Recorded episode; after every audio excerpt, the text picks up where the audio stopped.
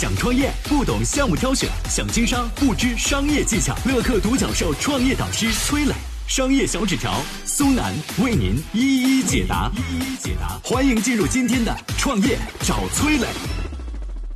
年过半百，百亿身家，大佬女装上阵，开启了直播。这背后有怎样的故事？历史上，她两次退休，又两次再度出山，这是为何？有请商业小纸条，请商业小纸条。特殊时期啊，甭管你是柜台的柜姐，是县长，还是百亿身家的大佬，为了推销自家的产品啊，大家都干起了直播。这当中呢，有一位大佬分外惹人注目。只见他身着古装，发带飘逸，只可惜年过五十，身形豪横，硬是把一身翩翩公子装穿出了超龄书童的范儿啊！这就是穿古装做直播的梁建章。大佬梁建章这个名字你可能有点陌生，但是你只要旅过游、住过酒店，一定接触过他的产品，也就是携程。生于世纪之交的携程，在2003年非典的情况之下呢，差点被拍死在沙滩上。为了自救，梁建章和银行谈起了合作。他说：“我们的客服现在没什么事干啊，可以帮你们银行打打客服电话。说白了，这就是我们现在说的共享员工那一套。靠着给银行打电话接这个外包业务，梁建章养活了公司的几百个客服小妹和众多的员工。挺过非典之后呢，对手多半都被熬死了，在家憋到吐血的人们争先恐后出去旅游，也就是非典之后当年所谓爆发出的报复性的旅游消费。携程迎来了业务爆发，随后就干到了上市。十七年之后啊，灾难再一次上演，老百姓全都居家隔离，机票跌到五十块一张，无人问津。可想而知啊，携程自然也是难以为继。这不，连携程的老大啊都开始 cos 古装，卖力推销酒店门票、旅游线路。好在成绩还不错，一次直播据说卖出了小三千万的货。可能有人会觉得啊，这个身家百亿的大佬还挺接地气的，为了渡过难关，可真的是放下了身段。事实上啊，上海人梁建章的经营身段早在创业伊始就放下了。创立之初呢，为了打开知名度，携程在广告上花了不少钱，但是砸广告这个事儿呢，收获甚微。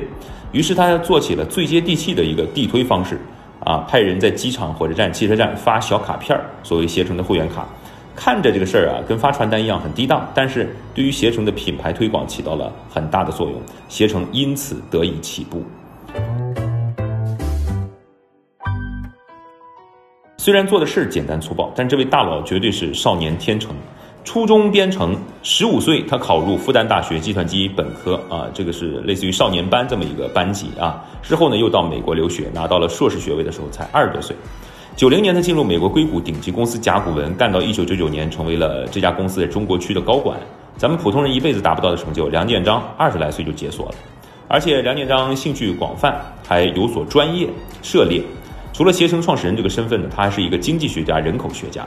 三十五岁的时候，梁建章放下公司职务，再去海外留学研究人口问题，学有所成，又上书呼吁大家要注意人口老龄化和生育率的问题。可以说，你家里后来能生二孩啊，这个二胎政策虽然不能算是梁建章的直接功劳，但是绝对少不了他的摇旗呐喊啊，有力推动。在携程的历史上，梁建章两次退出公司，又两次回到公司。一次是二零一三年，携程翼龙去哪儿大战时，本来已经不再插手公司事务的梁建章归来，重振纲领，让公司重回业内巅峰。第二次就是二零一六年，梁建章宣布退休。但是二零二零年，携程生死存亡之秋，已经五十二岁的梁建章再次出山，坐在直播台前，老骥伏枥，志在千里。岁月可以摧残人的容颜，但是不能动摇一个创业者坚定的初心。这样的梁建章，值得我们献上更多的敬意。我是崔磊，很多互联网公司啊都曾经邀请我去分享创业方面的课程，包括抖音、快手、百度、阿里、腾讯等等。我把主讲的内容呢整理成了一套音频课程，这套课程啊包含了创业怎么找合伙人、怎么找到投资人、怎么制定正确方向、怎么组建自己的团队等等。相信我，不管你是创业小白还是有过创业经历的伙伴，这些内容对你来说都有帮助。下拉手机屏幕，在节目简介里边有我的个人微信号，添加微信，这套课程今天免费送给你，快去领取吧。